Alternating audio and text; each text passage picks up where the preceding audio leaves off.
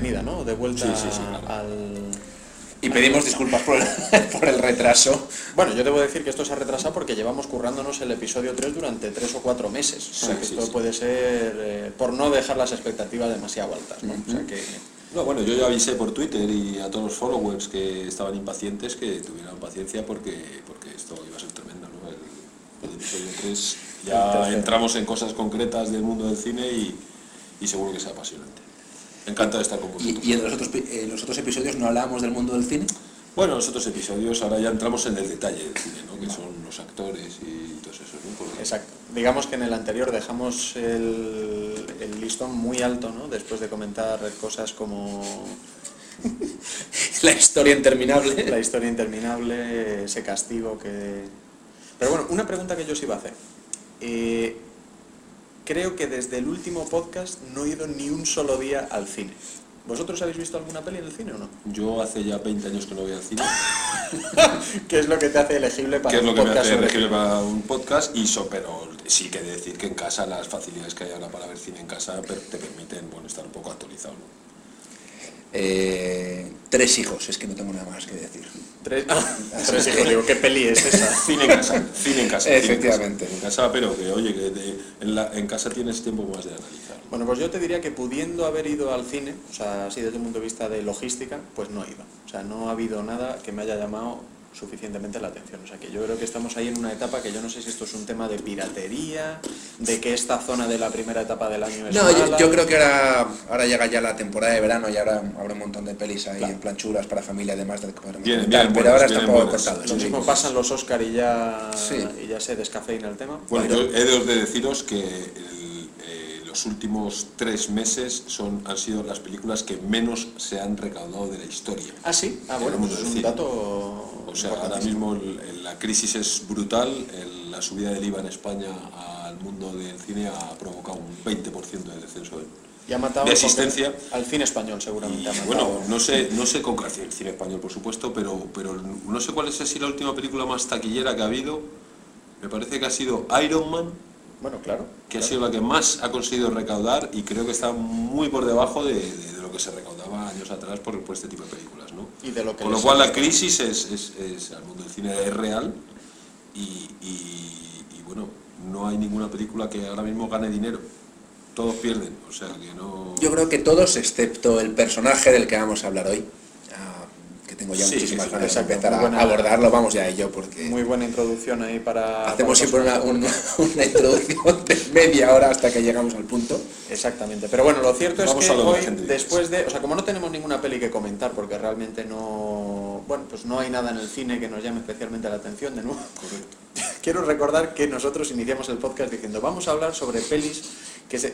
Llevamos tres episodios, yo creo que no hemos hecho esto nunca. No, el O sea, primero que yo sí. Ah, bueno, el fue hicimos de la jungla, que la jungla. era por el... Pero bueno, el caso es que ante la falta de contenido en cine que comentar, pues hemos decidido hacer otro repaso, no ya a las top 5 de ninguno de nosotros, que es evidente que vamos a guardar las 5 de Ricardo como un secreto ahí para mantener la audiencia en vilo. Eh, Y como un comodín, para cuando no se nos ocurra nada, venga Ricardo, las tuyas. Y eh, ciertamente aprovechando que se estrenaba Oblivion, o que se estrenó Oblivion hace no tanto, nos pareció interesante comentar eh, la trayectoria del ya mítico Tom Cruise. De manera que el objetivo del episodio de hoy va a ser hacer un repaso a la trayectoria de, de Tom Cruise y, y, bueno, conocer vuestra opinión con respecto a las pelis y al personaje, ¿no? Porque él ya, yo creo que ya trasciende ya el- el- la figura del actor y ya se ha convertido en un personaje en un personaje en sí mismo. ¿no? Así es que bueno, pues vamos a empezar. Yo había pensado eh, repasar las pelis en orden cronológico, ¿no? En orden IMDB, por ejemplo. ¿Os parece alfabético por los títulos, pero alfabético, sí. pero bueno, vamos a, ver, vamos a empezar en, en- en orden cronológico. Entonces, este, este tío inicia su carrera en los míticos años 80 con un conjunto de pelis que son ya absolutamente míticas y que, y que merece la pena, que es donde yo creo que se consolida ya la leyenda de este tío como personaje de carpeta de adolescente, ¿no? que es eh, esa etapa, es como yo asocio la etapa de los 80 de este, de este hombre. Algunas pelis que yo me he remarcado aquí como interesantes. eh, Risky Business, no sé si esa peli la ha visto alguien, se supone que es bastante buena, pero no debo decir que no tengo ni idea, no, no la he visto, sea que si queréis. Bueno, yo de, deciros que Ricky Business ni tú la conoces ni, ni Dios la conocía hasta que salió Top Gun, ¿no? O sea, yo no creo que haya nadie que haya visto Risky Business antes que Top Gun, ¿no? Buena, buen comentario. Tú, tú has visto Top Gun y luego dices, ¿quién es este tío? Y alguien dijo, Risky Business. Y entonces ves una película absurda como es la de Risky Business, pero que, que bueno, que cuando eres adolescente y tal, pues te puede llegar a gustar también. Bueno, este señor antes de Top Gun, que claramente es el primer hit que le catapulta al estrellato, había hecho Risky Business y Legend, esa peli de Ridley Scott, si no me equivoco, Sí. que es, eh, saldrá disfrazado de algún tipo de cosa lamentable. ¿no? Sí, ya sabéis mi pero- obsesión con el atuendo de los, de los protagonistas de las pelis. Seguramente saldrían con chaleco sin camisa o... Exactamente. Bueno, yo quede claro mi total respeto, antes de entrar a la filmografía, mi total respeto por Tom Cruise. Creo que realmente es la persona o el actor que mejor ha entendido y mejor representa el concepto de Star System de los últimos 30 años. Es un tío eh, que empieza efectivamente como ídolo de adolescentes haciendo eh, porquerías tipo Top Gun o, bueno, entra en el mundo de las, de las carpetas, de, de, Cuando de dices héroe de adolescente. bueno, eso lo vamos a Ya, ya, discutir. es hora que discutir. No, pero hay que discutir. entrar ahí ya está. Eh, dicho lo cual, y cuesta mucho al decir final vamos a tener que no te molara ver eh, Top Gun cuando tenías ahí tus eh, 14, 16 años o los que sean. Dicho lo cual, insisto, ha estado en el candelabro durante 30 años el tío, eh, sabiendo hacer una transición de lo que era eh, películas para adolescentes hacia y, acorde con su edad a ir alcanzando una cierta madurez personal y, yo diría en las películas y además intercala muy bien ahora voy a hacer una película eh, comercial eh, de aventuras facilona por decirlo así y la voy a intercalar con una película de más corte intelectual, eh, voy a hacer una película con Kubrick, voy a hacer eh, Rain Man, voy a hacer eh, tal, mientras además hago los Misiones Imposibles, mientras además hago, hago el color del dinero con, eh, con Paul Newman y hago después, yo que sé, que pues, cualquiera de las, que, de las que hubiera hecho por ahí, ¿no? Bueno, la verdad no sé, Ricardo, tú qué opinarás, pero en efecto un tío que lleva 30 años currando, haciéndose cada año mm, sus buenas dos, tres Sí, pelis. Esto es digno de, digno de admiración en los tiempos que corren, ¿no? Seguramente muchos de los actores de los 80 no puedan decir lo mismo, ¿no? No, no, no. O sea que yo coincido Y además él, que- él con- él, eh, entiende perfectamente, yo creo, el concepto de lo que son las, las promociones, ir a los países, eh, saludar, firmar autógrafos, ir a los programas de televisión, etcétera. Bueno, por eso se ha merecido su aparición en, en Código Rojo, ¿no? Si no, no estaríamos hablando del, del Sin duda.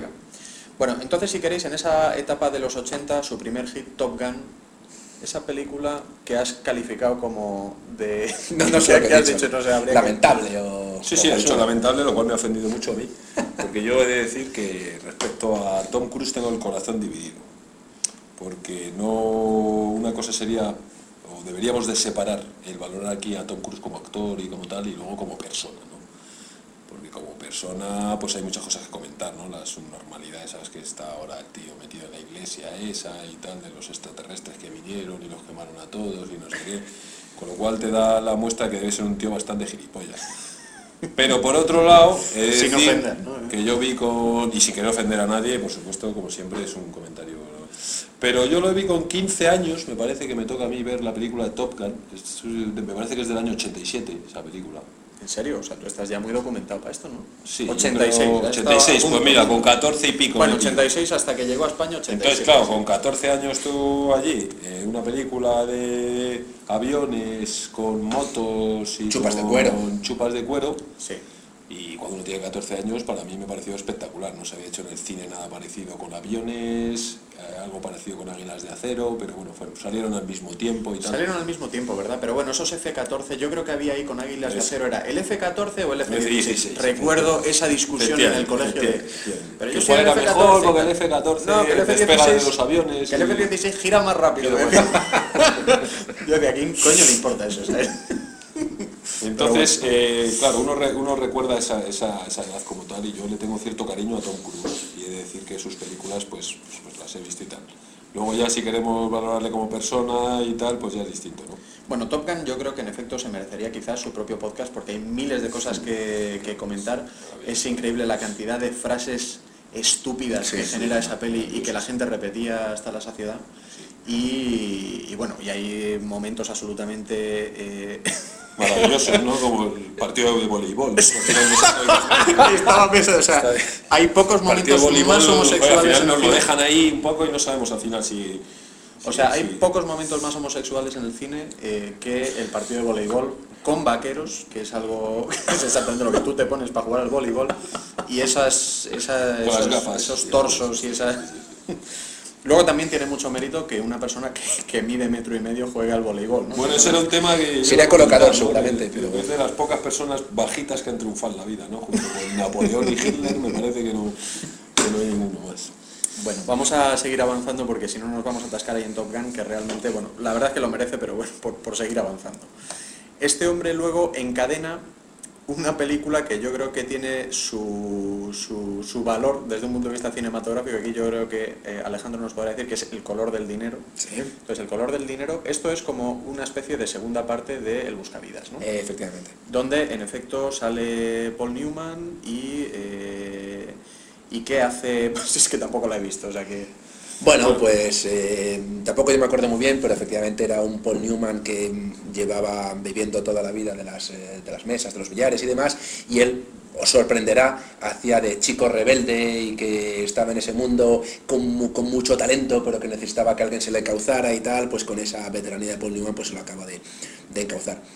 Vale, Eh, este es de Scorsese. es de Scorsese y, bueno el tío coge y se coloca en una peli de, Sí. de director de renombre y y actor de renombre. empieza ya esa dualidad de, eh, de- de, bueno de actor que empieza a combinar pues el, mm, la, la faceta más, comerci- más comercial posible y, y, bueno empezar a trabajar con directores de, de- de renombre a continuación hace una de las películas que posiblemente sea pues una de las peores películas de la historia que es Cocktail Sí, bueno.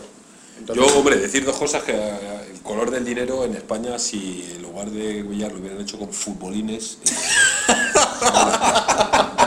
realmente es la, me hubiera sentido identificada con ella. La verdad es que he jugado muy mal al billar siempre y es un juego que me ha parecido súper aburrido. Yo siempre he sido de futbolín y si este tío, joder, hubieran echado ahí las partidas de futbolín en lugar de billar, me hubiera gustado más la peli. También he de decir que la he debido ver 8 o 10 veces porque por aquella época no había mucho que ver y la verdad es que sí que es una película que me gustó. Pues sí es cierto que, fíjate, o sea, tanto el color del dinero como cóctel siguen este patrón de Sí. tío con mogollón de talento Sí. que está un poco eh, perdido y que se encuentra a sí mismo y a su talento en el camino y es un- Sí, sí, una Y que historia de la, siguiente que Rayman, bajo otros condicionantes, también viene a ser un poco así. Claro, porque yo estaba pensando que en efecto esa temática de un tío que, que está un poco perdido, que tiene muchísimo talento para el fútbol. Sí, claro. para el futbolín que sufre una crisis con su novia a medio tal por el tiempo que le está dedicando al futbolín. Bueno, Y que además intentaba trabajar de, de abogado o de no sé muy bien qué, intentaba ahí compaginar los dos mundos. y al final se esos- reconcilia con el y futbolín. todas esas escenas videoclip de ellos y el otro barman eh, que van haciendo todos los juegos con las botellas Sí, y de sí, eso son impagables. Son, Sí, pero Sí, esos hombre, gestitos, eso- es- esa me da sonrisa. Eso suya, desde no luego, digas, es si eres camarero del Pachá, tiene que ser la hostia. Ese flequillo la que se da. Pues digo, llegas por la noche y, y se me debían volver locos, ¿no? Sí, Pero- me imagino cuántas botellas se han debido caer en cuántos bares de Madrid en aquella época intentando evitarle. Bueno, es que yo recuerdo la, la fiebre por el tema de voy a, Sí, sí. voy a ensayar Sí. eh, el tiro de la botella. Lo mejor de esa película es cuando, cuando se ducha con la chica de karatequita ahí en, en la piscina, ¿no? Quizá, a lo mejor. Podría ser, no me acuerdo tampoco. bueno, luego vamos a, vamos a seguir avanzando, pero vamos a terminar ya la etapa de los 80, donde el tío consigue enganchar otras dos pelis eh, con una cierta profundidad, por decirlo de alguna forma, que son Rainman y Nacido el 4 de julio. ¿no? Otras dos pelis, sobre todo Nacido el 4 de julio, Sí. donde yo no sé si gana hasta el Oscar. eh, Bueno, no, yo creo que no la llega a ganar nunca. no lo llega a ganar, Yo pero que nominado yo creo que estaba. Sí, ¿no? yo creo sí, sí que lo estaba. Sin Vamos, duda alguna, juraría que lo voté y no... la peor película de Tom Cruise. Nacido el 4 de julio. O sea, es una película que Este es empieza... de Oliver Stone, ¿no? Sí. Eso es Oliver Stone, eso empieza ahí de una manera impresionante en la guerra, con una acción de guerra, bombas que caen ahí, tú entras en el cine creyendo que aquello va a ser el soldado Ryan 2 y lamentablemente hecho encuentras 20 años que no, antes, macho, hay un pero- tío que, En cuanto termina en silla de ruedas se, que se no, la peli. que no, que. Bueno, y Rainman yo creo que es una peli pues ya histórica. eh, no sé si tenéis algún comentario. Pues yo te diré que a ninguna de las dos, o sea, a las dos me gustaron mucho en su momento.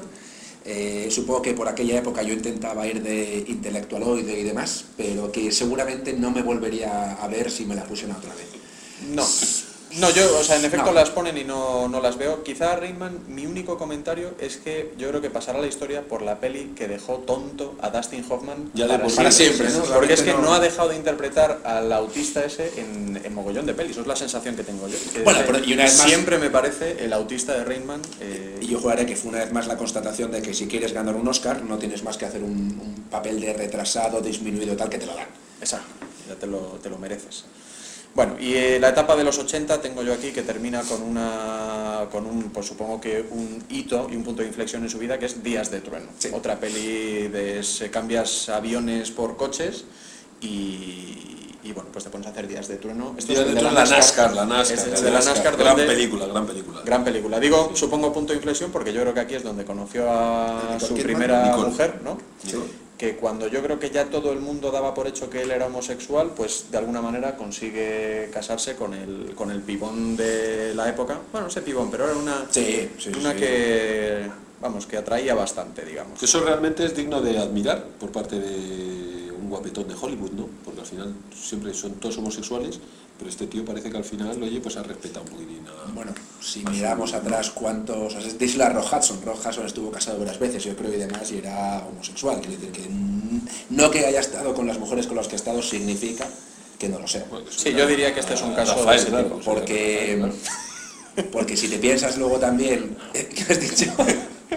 Que se lo digan a No, no, que siempre que casos como el de Rojason hay muchos, joder, pero que yo creo que ya en los tiempos que vivimos, que ya hasta hasta el hombre este de- el que canta el mexicano este ha salido del armario, joder, el ídolo de Enrique mujeres, Martín. el Ricky Martin, pues si ya Ricky Martin ha salido, este hombre pues debería haber salido. Porque Ya, pero fíjate que a mí con me- Toda la gilipollez esta de la religión, de la cienciología y todo esto, porque al final el tío, además, aparte, que no sé si sabéis, pero la cienciología odia la, homo- la homosexualismo, lo considera una perversión y lo considera tal. Ah, pues mira, Entonces no es una de las grandes demostraciones de que este tío no es homosexual, es que nunca hubiera podido entrar a la cienciología. No, pero fíjate que a mí podría serlo, podría ser asexuado, no lo sé, pero sí que me parece situaciones de conveniencia, tanto con Nicole Kidman, con Penélope Cruz y con Katy Holmes, oye, hagamos un, un pacto, tú te vienes conmigo, yo soy una mega estrella y me cubro mi parte personal y tú eres una actriz que estás empezando, te unes a mí y a partir de ahí te, te subes al carro de... Si no para hacer millones de dólares como dona este tío a la iglesia,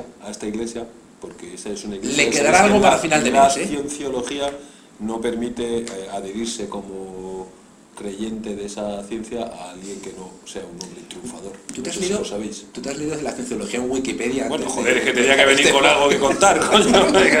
Evidentemente esto no es que me haya leído un libro, sino que, bueno, me he informado un poquito. De- de- Bueno, yo os Me he informado, eh, pues sí, pues que este tío, eh, este tío cuando se casó con Nicole Kidman, una de las cosas que tenía como ilusión de su vida era correr de eco junto con ella de la mano en un campo lleno de flores y.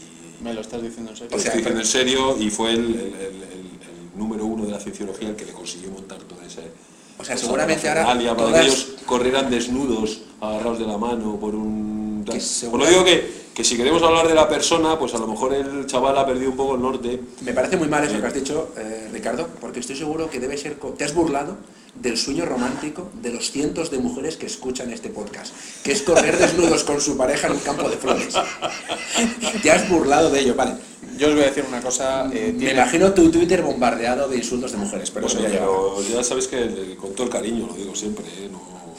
Pues yo pienso que ese sueño romántico tiene toda la pinta de ser incómodo de pelotas. Y mí- doloroso. doloroso, o sea, a mí que no me lo pidan nunca. tiene que ser doloroso porque, oye, si en lugar de flores te ponen zarzas y tal ahí... O sea, algo pilla, algo malo pillas haciendo Sí, sí, eso. sí, O sea, eso no, eso no puede ser bueno. Bueno, pues si saltamos entonces a la época de los 90 de, de Tom Cruise, eh, bueno, sigue un poco en la misma línea, ¿no? Un horizonte muy lejano, yo creo que sigue con ese, con ese partnership ahí con, con Nicole Nicole, Kidman. Con Nicole ahí, explotando, explotando el... del que quizá, bueno, pues no sé si merece la pena comentar mucho o poco, sobre Nah, todo sabiendo que la siguiente es, eh, es una película mítica, Sí. que, que es Hay a quien le gusta mucho. algunos hombres buenos, ¿no? Bueno, o sea, yo es una película que empiezo a tenerle cariño porque lleva el nombre de este podcast y oye, yo siempre tal, pero ya sabéis de qué opino de esa película. Venga, vamos a avanzar entonces, que ya hablamos bastante de algunos hombres buenos. Eh, luego este hombre hace una peli que es para mí eh, como muy simbólica de los 90, la tengo como muy identificada con esa época, que es La Tapadera, ¿no? Eh, The Firm. ¿Por qué? Pues no sé, porque la he visto tantas veces que, que, no lo sé, pues la, la asocio yo mucho a esa, a esa época de pelis, ¿no? No hubo una época donde hicieron mogollón de varias películas de, películas. abogados, Sí, todo, Sí, de- yo creo que fue de- esa, sí, sí, sí. adaptando novelas de John Grisham y de sí, toda esta el gente. informe Pelícano, el... el, uno que se llama El Testigo, algo así con Susan. Sí, a mí me suena que han hecho de estas Han unas hecho pocas y que Harrison la- Ford también hace un par de ellas también en ese estilo. Y, y que la tapadera es una de... Bueno, yo, te- yo- de estas. la verdad es que las paperas yo le tengo como cariño y, y, insisto, película que tú ves en la tele y te engancha a verla un rato porque es muy entretenida. es intriga, es intriga, está intriga, bien. está, está bien, está bien. Yo nunca Los actores están bien y A mí me, o sea, confesaré que la he visto mil veces, mm, sería incapaz de reproducir el argumento, o sea, es, eh, no, no- no sé, No, hay unos malos que están ahí en un bufete de abogados, no sé muy bien qué es lo que hacen o dejan de hacer, hay gente que muere y al final él consigue mm, meter a estos tíos un paquete eh, sin comprometer su su- Futuro, su como futuro abogado. abogado, ¿no? Ahí hay una, un lo hace juego perfecto, de, lo hace perfecto. sí, de sí. enganchar varias cosas y, Yo y te- poco más. Y yo- luego la escena de la playa, ¿no? Que La escena de la playa es, es, la eh, única que recordamos, porque lo único que chulísima. recordamos son las escenas de sexo. Y yo recuerdo de esta, de esta que sí que, que me que leí el libro, el libro fácil donde los haya, pero eh, no sé si os acordáis el papel de Holly Hunter que hacía, Sí. que era como su ayudante, pues Holly Hunter con todo ese atractivo que tiene, ese metro cuarenta que debe medir, esas tal, bueno, pues en, la- en la- en el libro era una rubia explosiva con grandes pechos y, y espectacular, no, no, no sé muy bien por qué... ¿Por qué Vamos, te diré que Ricardo que en la adaptación perdió, esa parte de la película perdió, sin duda. Bueno, pues Un vamos a error avanzar. por parte del director. ¿no? Sin duda, sin duda. Este hombre hace a continuación otra peli que yo he visto también bastante eh, por su friquismo, que es Entrevista con el vampiro. Una peli que tiene un reparto de guaperas, Guaperas, ¿no? Porque aquí empezamos con ese juego, bueno, no sé si ese juego empieza con Entrevista con el vampiro o habrá alguna anterior, pero yo asocio esta peli mucho a esa figura de el vampiro es un guaperas súper atractivo, mm, que tiene un magnetismo brutal y que, y que en última instancia pues tiene ese elemento de peligro, que es el que están explotando hasta la saciedad en los últimos tiempos, con toda la saga de Crepúsculo. de Crepúsculo, con el rollo este de True Blood y ese concepto de, de vampiro mm, con una componente como muy sexual. Eh, yo la peli me entretuvo, me, me divirtió y, y, bueno, pues una peli que le tengo bastante, bastante cariño. Nuestro, eh, una de las pelis de estas que te gustaba ver a Antonio Banderas, ¿no? En esa aventura americana y esta es una de esas donde, joder, ha salido Antonio Banderas con Tom Cruise y con Brad Pitt. Hombre, es que es- ese trío tiene muchísimo gancho. Sí, sí, sí, sí. Una pena que no hayan seguido porque esto era una saga, ¿no? Había una saga Sí, de de- libros las crónicas vampíricas. Y no, bueno, pues por No, algún probablemente motivo- sería porque solo la visteis tú y. Porque claro, No, no, no, o sea, fue es un- una película, macho, esa de los vampiros, infumable total, que nos tuvimos que tragar del señor Tom.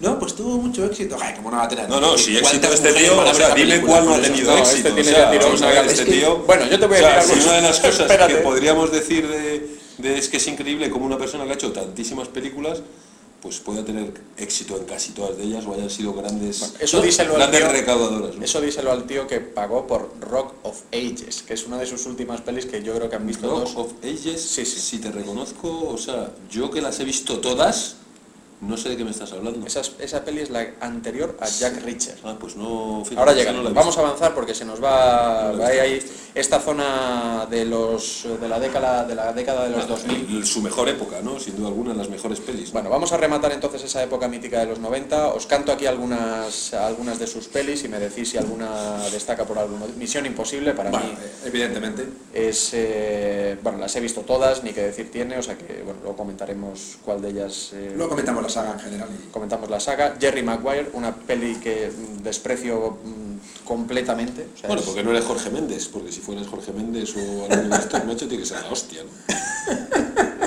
Claro, macho, es que es como el que jugaba al billar.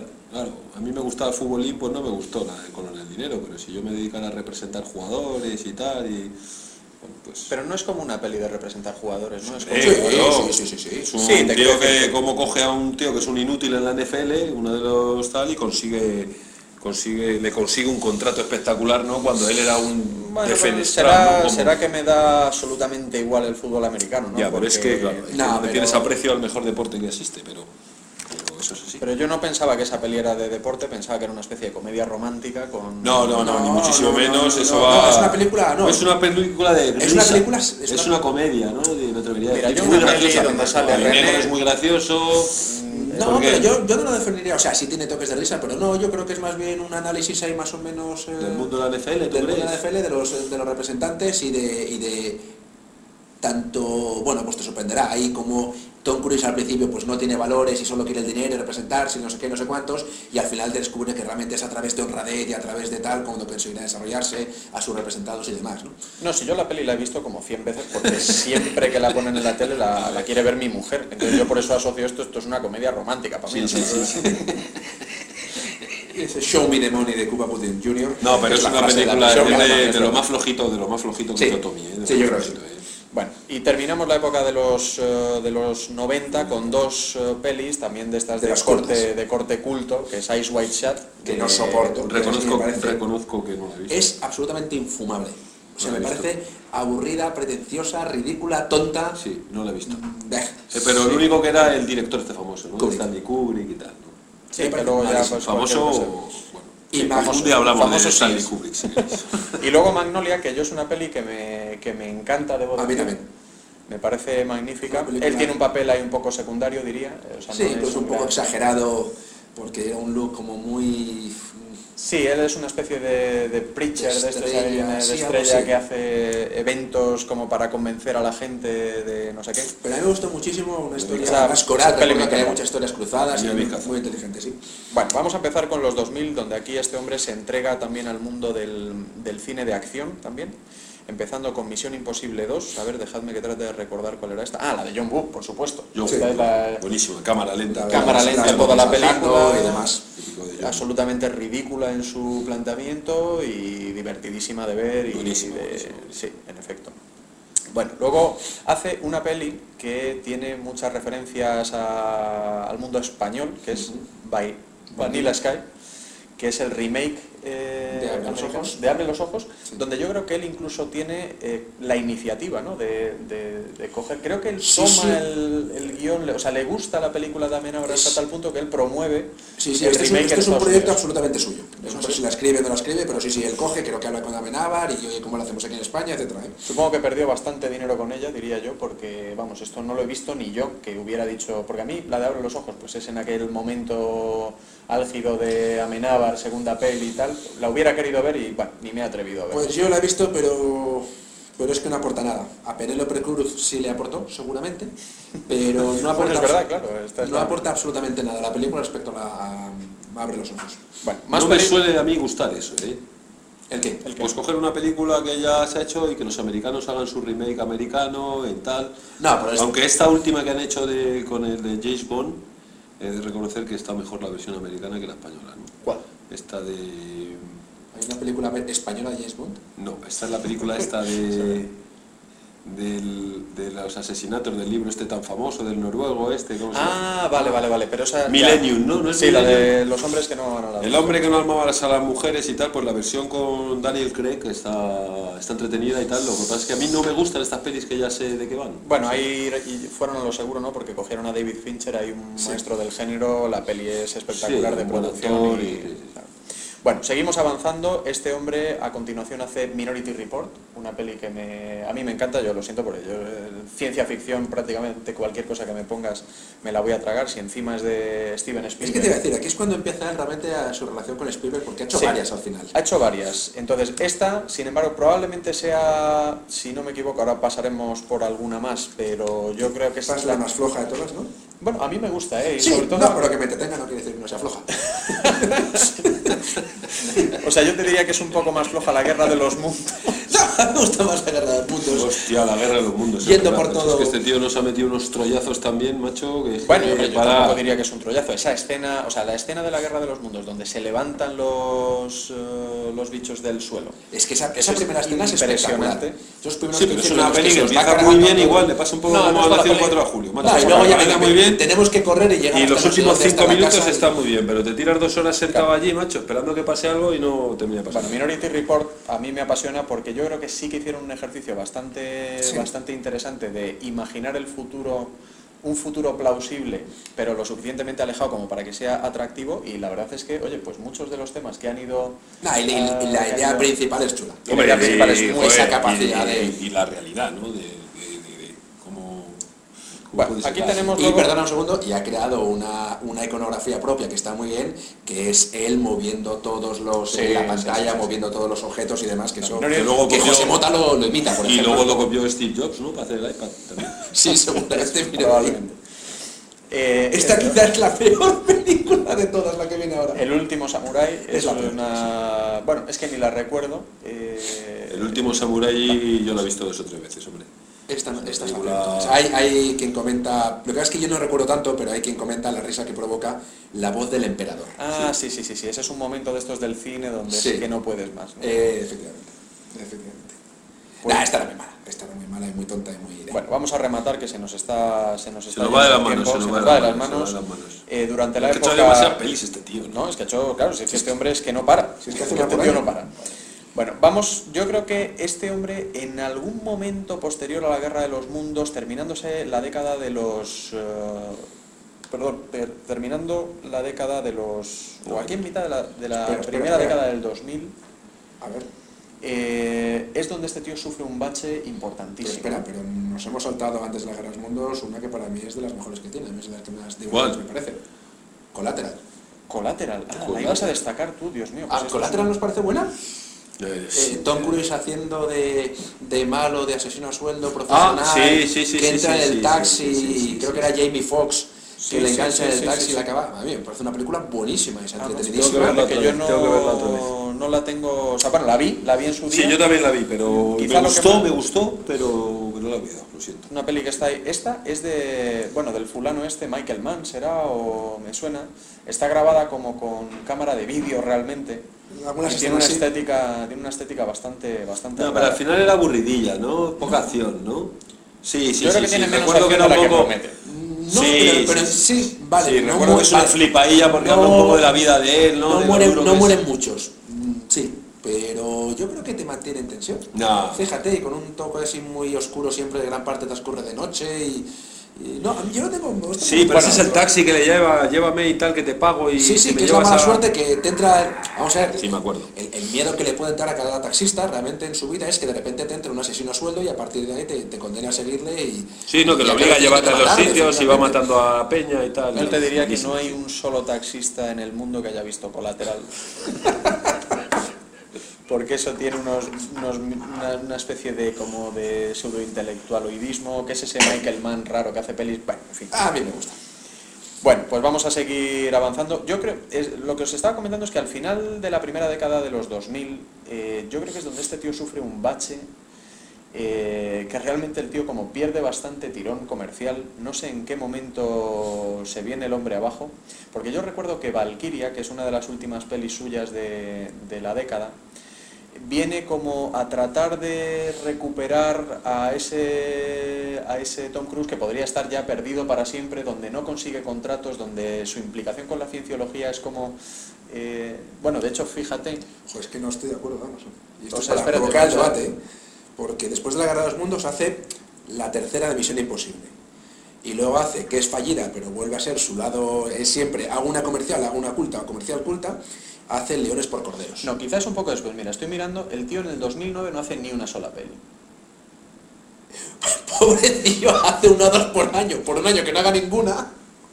Que a lo mejor hubo una crisis. Pero, Pero, joder, te- si pero esto no recordáis, existe a ver, no me jodáis, ¿no recordáis que este tío estuvo ahí súper cuestionado, que comercialmente no funcionaba, que hubo ahí un momento de crisis Bueno, tremendo? Esto viene un poco luego por su tema personal, ¿no? O sea, yo- Cuando él claro. se aquí al mundillo este de la cienciología, O sea, sí, sí, no estoy seguro si tanto como tú dices, vuelve- pero sí que es cierto que después de Misión Imposible 3 hace Leones por, por Corderos, que fue muy fallida, por mucho que estuviera ahí Robert Redford y demás. visto. Esta, va, no estaba mal. Hacía un papel de un congresista, supongo que más bien republicano, que defendía la intervención de, del Estados Unidos en, en Afganistán y tal. Buf. Eh, una cosa que veo aquí que no sé qué es Tropic Thunder, Sí, una bueno, guerra esto muy es perra, debe ser voz de una película de dibujos animados. No, no, no, no, esa es una peli de risa de, de este, de, bueno, del de Zoolander, no sé cómo Ah, vale, vale. Ben Stiller, ¿no? Eh, Vale. ¿Y Valkyria de director. qué iba? Valkyria Valkyria es la de los nazis, el plan Para el plan atentar para contra Hitler. contra Hitler. Ah, bueno, sí, esa me gustó. Una entretenida, película, ¿no? hombre, Es una película entretenida, pero también creo que muy mal de taquilla. Yo creo Muy que mal, fue muy mal, mal, ya está muy cara, esperaba sí. que fuera un super taquillazo y no lo fue. Y luego, o sea, ya realmente la, la, o sea, la verdadera muerte de este tío que podría haberse quedado ahí para el resto de, su- de sus días es Noche y Día. O sea, posiblemente la peor peli que he visto Sí, yo sí, en toda mi vida.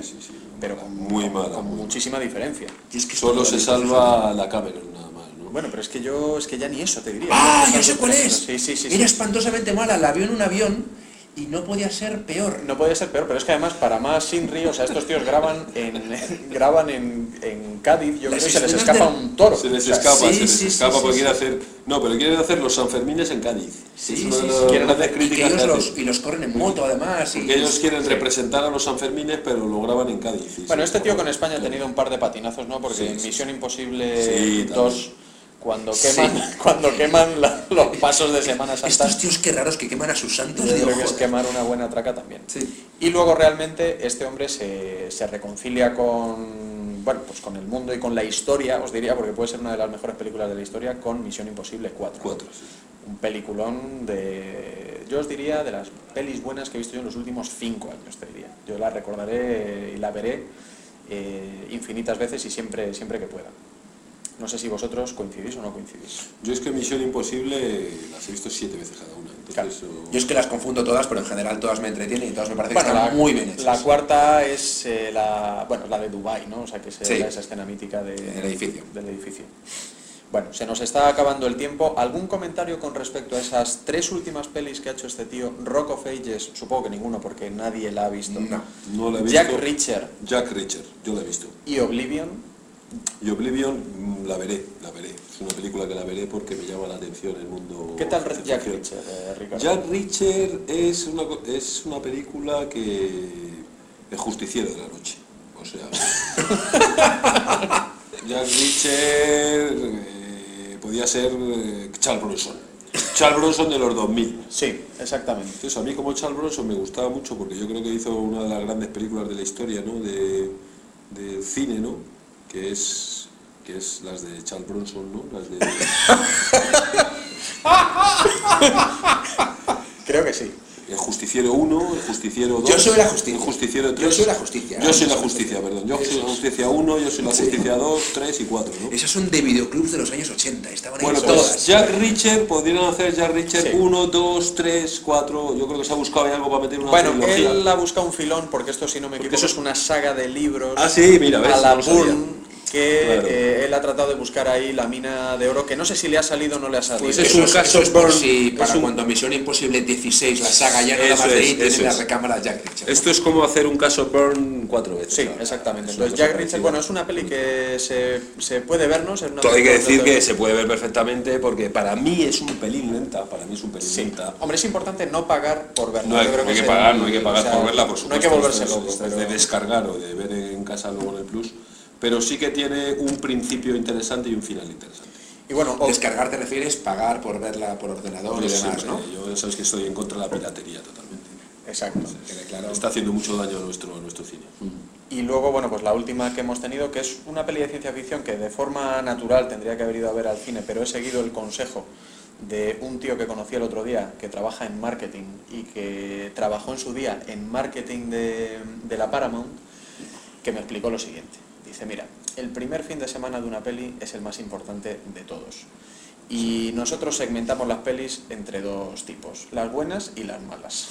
Las buenas pelis son capaces de durar eh, en taquilla un cierto tiempo y te pueden rentar durante, durante un determinado periodo de tiempo. Sin embargo, una peli mala, o le metes pasta en promoción o te comes la peli con patatas. Entonces, Y Oblivion allá- les ha pasado eso. Bueno, yo no he visto Oblivion, pero como he visto tanta promoción, he dicho, esta debe ser mala, mala, mala, mala, porque al final te la juegas todo el fin de semana, lo que pretendes es que vaya gente despistada, eh, un poco influenciada por ese tráiler, que no hay tráiler malo, o sea, porque eso sí que Sí, es difícil sí, sí, de, sí. de ver un tráiler malo. Y, y bueno, como vi tanta promoción para Oblivion, digo, bueno, pues me esperaré. No vaya a ser que. Sin embargo, estoy viendo que no tiene mala. No. No, tiene tan mala. No tiene tan mala. Crítica. tan mala crítica. Bueno, Yo tengo la de vi- verla. no la habéis Yo visto. tengo ganas de verla. No, no, yo la voy a ver y ya os podré comentar la próxima vez. La verdad es que a ver si la veo este fin de semana. Dentro de nada ya nos la ponen en, en el plus. Bueno, pues vamos a ir cerrando porque se nos está yendo un poco se nos ha ido que con Tom, esperado, se nos ha ido. hemos esperado cuatro meses, pues bueno, Bueno, un que poquitín más esperen la para que la 10 gente. 10 minutillos más largo, pues tampoco pasa nada. ¿Algún comentario de cierre con respecto a Tom Cruise? No, por mi parte, insisto, insisto, Tom Cruise, a pesar de, de la subnormalidad que tiene como persona, es un gran actor. Es un gran actor y me ha hecho disfrutar mucho en estos 30 años. Un tío que sabe, ele- un- sabe elegir las pelis. Sabe elegir las pelis y sabe hacer tal, yo le doy mi aprobado y, y seguiré viendo sus pelis, sí, sí. Perfecto. Fan número uno. Yo, yo realmente creo que es una de las grandes estrellas de la historia del cine, o sea, estoy convencido de ello. Hemos repasado su filmografía y apenas hemos visto películas malas, eh, de verdad, te pueden gustar Sí. más o menos, tal, pero dices, "Uy, ¿qué mala es esta? Pues, pues no, claro que si dices que algunos hombres buenos es mala, pues ya es más complicado, ¿no? Eh, dicen las mujeres que uno de los culos más prietos que hay en la historia del cine, ahí que cada cual decida. Y yo creo que seguramente debe tener un pacto con el diablo, porque la verdad es que el tío físicamente se mantiene espectacularmente bien. Sí, sí, Y 50. te- 50 años tiene este chico ya Pues debe, joder, son 30 años eh, que lleva ahí, debe tenerlo seguro. ¿eh? Así que, no, no, yo soy un tío con el de que tengo el, el mayor de los respetos. ¿eh? Ya nos gustaría firmar su culo con 50, ¿no? Con 30 también. y con 30. Luego, otro comentario que es eh, algo que no hemos comentado, pero en efecto es posiblemente el actor que mejor corre eh, en la historia del cine. Sin ¿no? duda. Yo creo que de hecho exigen sus contratos que tiene que correr lo menos 10 o 15 segundos por peli. Recuerdo quizás ese, la carrera más larga que yo le he visto en el cine, yo creo que es en Misión Imposible 3, que ese hombre se recorre medio Shanghái corriendo, eh, en una escena que la verdad es que tiene, tiene bastante gracia. Y, y bueno, pues poco más, Y ¿no? O te sea, un diré- tío muy respetado por los tres, o sea, yo creo que ha habido bastante consenso, Sí, alguna sí, película sí, más, alguna película menos.